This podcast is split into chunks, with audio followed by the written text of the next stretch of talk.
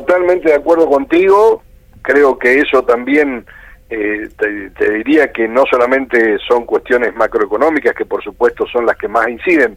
Eh, digamos, hoy la, la presión externa sobre la crisis económica que se va a vivir en el mundo, porque esto está pasando, mm. a un país que está debilitado en sus reservas, obviamente tiene un grado de incidencia, cuesta romper el, por las dudas, por definirlo de alguna forma, para no usar términos este, eh, muy confrontativos, pero el por las dudas está muy fuerte eh, y tiene que ver con esto también, le digo, que no es un tema eh, te diría que es casi una concepción del cambio cultural mm. que tiene que tener el, margen de rentabilidad de nuestro sector empresario. O sea, digamos, en cualquier parte del mundo, cuando vos ves la economía macro creciendo, como gracias a Dios está creciendo, el volumen de, digamos, un empresariado con identidad nacional, lo que trata de hacer es promover más las ventas, a lo mejor tener menos renta, menos rentabilidad por producto, pero el volumen de productos saben que es lo que más se consolida en el tiempo. O sea,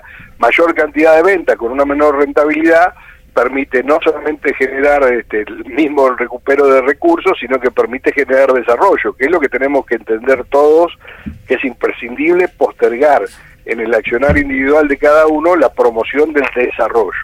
Bueno, esa, esa, esa etapa todavía estamos en una fuerte pelea, te reitero, creo que es también más allá de medidas macro, de situación este, desde el punto de vista financiero complicada de la Argentina, eh, bueno, hay también una cuota parte de adentro que tenemos que volver a ganar.